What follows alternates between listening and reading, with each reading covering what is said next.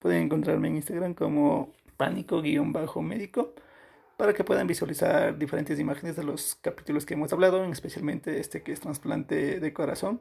Van a ver imágenes sobre los, sobre los personajes en los que hablamos, especial del paciente, el doctor y algunas otras más.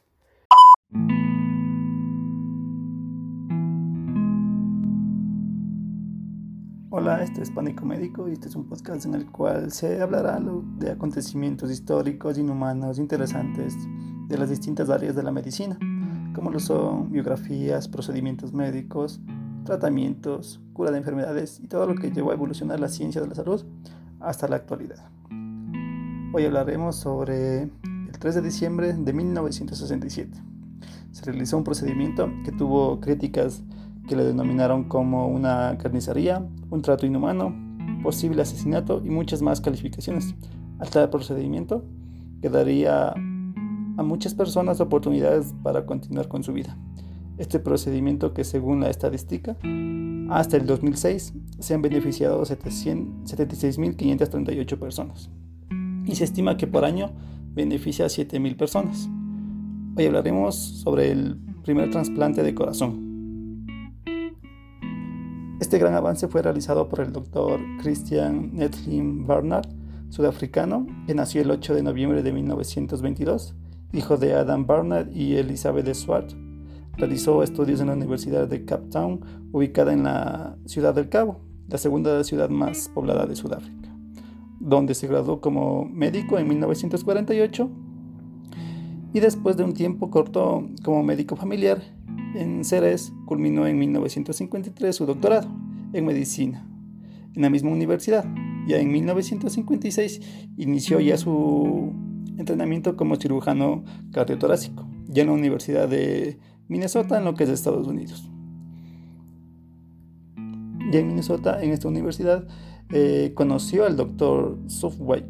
Él, lo familiarizó con lo que es la técnica de trasplante de corazón, eh, pero con animales. Posterior a esto regresó a su país natal al terminar la, década. Eh, Bernard se desempeñó como jefe del departamento de cirugía cardíaca en el hospital Road, eh, mientras ocupaba el cargo de profesor en la Universidad Captain, donde fue estudiante. Realizó labores asistenciales, docentes e investigativas. Entonces allí conformó una de las unidades de cirugía cardíaca más sobresalientes en su momento, a nivel mundial, lo que le permitió hacer gala de sus extraordinarias destrezas como cirujano. Para completar su formación visitó los laboratorios de trasplantes más reconocidos alrededor del mundo. Esto le ayudó a formar un nuevo objetivo, el cual fue efectuar el primer trasplante exitoso de un corazón humano. Pero antes de comentar este procedimiento, que dejó en la historia el doctor Bernard, hay que señalar los cimientos para que este procedimiento quirúrgico llegara a ver la luz. Ya que por cada avance médico en la ciencia de la salud, eh, hay un gran esfuerzo por parte de lo que es el personal de salud y también por, por los pacientes, que son los que más sufren. Y por esto, por aliviar su sufrimiento, se dedican horas, meses, años, toda una vida para desarrollar técnicas o tratamientos para tratar de amortiguar este dolor. Bueno, entonces vamos a seguir. Este tipo de procedimientos quirúrgicos se lo veía como un insulto a la profesión, en especial si este mismo se lo realizaba al corazón. Como algunos deben saber, eh, realizar procedimientos médicos invasivos eh, hace mucho tiempo atrás, por decir de los 1700, 1600, se lo veía como un pecado eh, diseccionar el cuerpo de, una persona para observar, analizar la anatomía interna. Era una especie de pecado. Y eso se pagaba con la muerte, porque se los acusaba de necromantes, brujos, hechiceros. Y por eso era eh, muy peligroso ser, podría decirse, un médico investigativo en lo que es la parte anatómica interna del cuerpo e incluso hay una película que se llama El médico que habla, es, es justo sobre este tema. Bueno, vamos, hay que seguir. Bueno, quedé en la parte en la que es un insulto a la profesión. especialmente si esto se le realiza al corazón.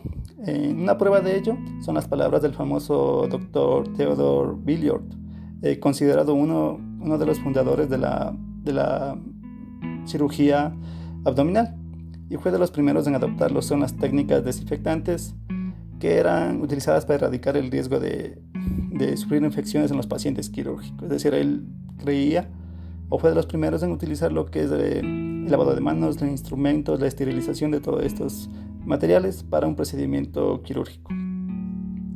También fue el primero en lo que es diseccionar, eh, diseccionar o retirar parte del píloro canceroso de una persona. Y en el encuentro de la Sociedad Médica de Viena en 1881, eh, fue él quien sostenía y dijo, ningún cirujano que quisiera preservar el respeto de sus colegas debe intentar nunca suturar una herida del corazón. Esto quiero decirlo, tuvo como analogía de que nadie debería eh, tener una intervención quirúrgica en el corazón para arreglar cualquier defecto o anomalía. Es lo que yo entendí esta frase. Bueno, entonces vamos a ver que por suerte algunos colegas no escucharon y 10 años después se conocieron los primeros pasos en la materia, con lo que es con la primera sutura exitosa en una herida en pericardio, eh, con el, de, hecha por el cirujano Henry, Henry Dalton. Y el primer intento formal exitoso de una cirugía cardíaca programada del que se tiene conocimiento fue realizada eh, en una comisurotomía eh, mitral por estenosis mitral en una niña de 12 años. Se realizó por Elliot Card y Samuel en la ciudad de Boston en 1923. Una comisurotomía es la división o la disección o separar dos velos que están unidos. Es decir, que van a separar lo que son las válvulas mitrales, estaban fusionadas principalmente por lo que son fiebres reumáticas. Bueno, pasando esto, vamos a ver que este procedimiento quirúrgico lo precede años de investigación al trasplante.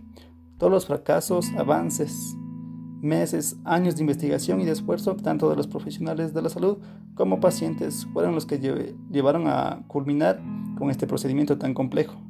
Los primeros experimentos de anastomosis vascular fueron realizados por Alexis Carrel, su objetivo consistía en superar lo que es el problema de los eventos trombóticos.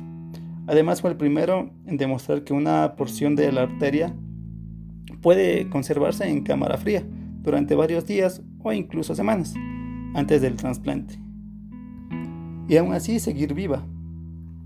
Entonces esto quiere decir que Alexis Carrel fue uno de los primeros en descubrir que una parte, eh, un órgano del corazón un órgano del corazón. Quise decir que los órganos o tejidos pueden resistir eh, sin lo que es la circulación o sin recibir lo que es oxígeno y nutrientes, siempre y cuando se los preserve un ambiente frío.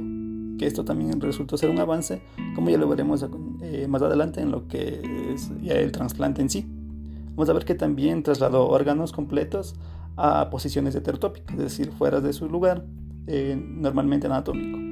Algo novedoso por completo en este tiempo. En 1905, en un trabajo publicado por Charles Grant, Carrel realizó múltiples operaciones experimentales que incluían el primer trasplante heterotópico de corazón, es decir, que utilizaba la parte funcional del corazón sano y la parte restante eh, se complementaba con, otro, con el corazón de algún donante, con la otra parte del corazón donante. ya continuó con lo que en 1912 Alexis Carrel recibió el premio Nobel en lo que es fisiología y medicina, y considerado como el padre de la cirugía vascular y de trasplante, por los logros que ya mencioné. Posterior a todos estos grandes avances, en 1951, el doctor Marcus publica un trabajo en el cual utilizan como sujetos experimentales a tres pobres perritos. un, donante, un receptor y un tercer sujeto encargado de soportar el corazón. El donante, mientras este permanecía desconectado de la circulación. Este método llamado perfusión parabólica provisional fue el primer procedimiento en el que preservó el corazón el donante durante la, el trasplante. Después, para dar un empuje al área de trasplantes, en el año de 1954 efectuaron el primer trasplante renal en seres humanos.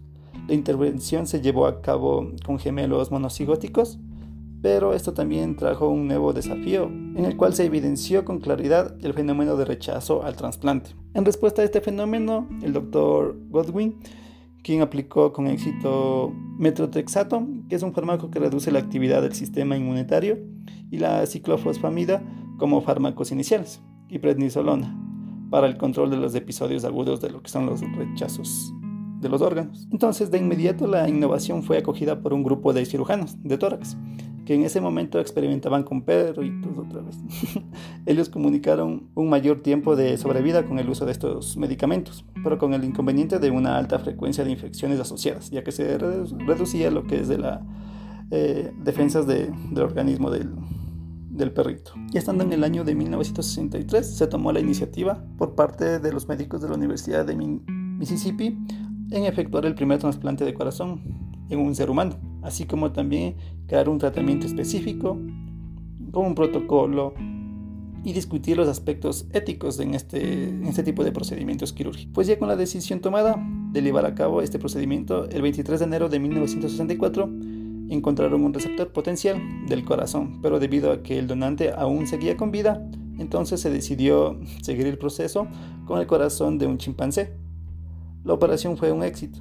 El corazón donante se contrajo de forma estable dentro del receptor, es decir, el corazón del chimpancé ya latía normalmente en lo que es el, el tórax del paciente. Pero no todo salió muy bien, debido a que es un corazón de chimpancé. El paciente murió una hora después de realizar el, puente cardiopulmonar. La razón de la muerte fue, fue una sobrecarga de retorno venoso al pequeño corazón, ya que este corazón no podía eh, bombear la suficiente sangre eh, que, llega, que llegaba a lo que es la aurícula.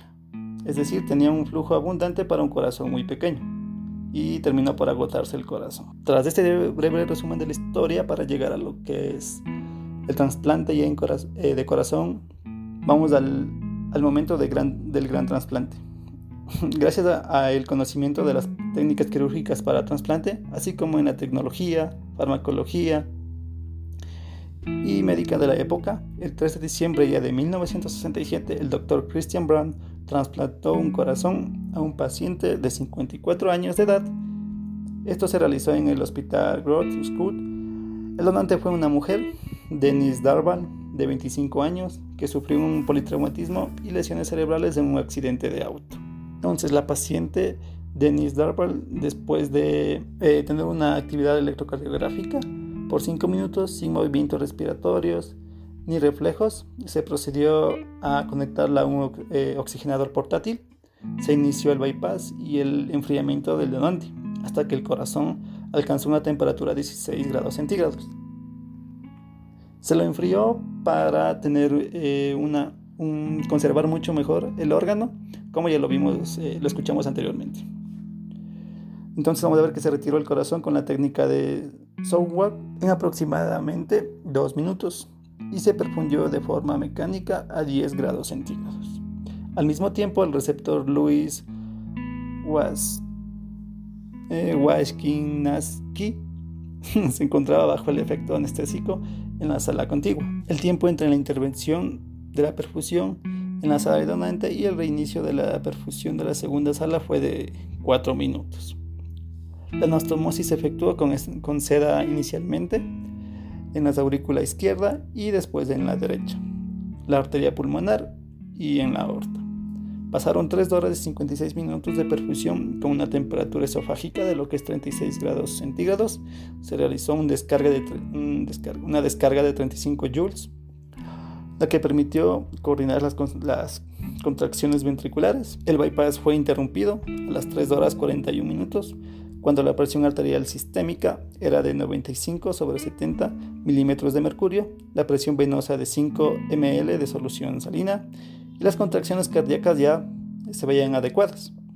Después de extraer la cánula, eh, suturar el pericardio y lograr una adecuada hemostasia, se reparó la aorta y el esternón. Así como los tejidos anteriores y la incisión inguinal también. Finalmente, Luis Waskinaski, receptor del corazón trasplantado, fue conducido a la sala de recuperación con ventilación mecánica por tubo nasotraqueal y tubo de drenaje mediastinal. Entonces, para evitar el, rechazo del órgano, se usó la combinación de lo que es hidrocortisona, azatioprina, prednisona y algunos medicamentos. Las condiciones de la esterilidad se llevó a cabo eh, con un duro control microbiológico del paciente, así como del personal que estuvo en contacto con el paciente. Pero a pesar de todas las medidas en la aplicación de la técnica y las precauciones tomadas por el doctor y del personal, Luis murió 18 días después de la cirugía debido a una neumonía por Pseudomonas, que este es uno de los principales bacilios que causan con mayor frecuencia que son neumonía. Es además el patógeno más común eh, de causantes de neumonía asociada a lo que es la ventilación mecánica, ya que Luis estuvo en ventilación mecánica por el procedimiento al cual estuvo sometido. Pero el doctor Brandt no, después de dos semanas de su primer procedimiento de trasplante, realizó un segundo procedimiento. Su paciente fue el doctor Philip Fulbright. Él sobrevivió un año y medio con su nuevo corazón. Fue la primera persona que egresó viva de un hospital tras someterse a un trasplante cardíaco. Y tras varios procedimientos quirúrgicos que tuvo el doctor, la experiencia que eh, adquirió con estos primeros trasplantes permitió que en cirugías posteriores tuvieran sobrevida de hasta 24 años o trasplante. Posteriormente a estos, avances del doctor, se empezaron a realizar eh, otros trasplantes en, en las mismas regiones en Europa, pero sus pacientes fallecían por complicaciones de la, de la cirugía. De hecho, tras el fracaso de los primeros trasplantes, muchos centros dejaron de hacerlo y no se consiguieron mejorar los resultados hasta finales de los años 70 con la introducción de la ciclosporina, que es el primer fármaco realmente eficaz contra los rechazos. Entonces vemos que para tener un trasplante de corazón tuvo que pasar eh, aproximadamente 100 años de investigación y experimentación para tener lo que es un trasplante seguro, lo que se salva muchas vidas actualmente. Y bueno, eso fue todo lo, lo del podcast. Espero que les haya gustado y adiós.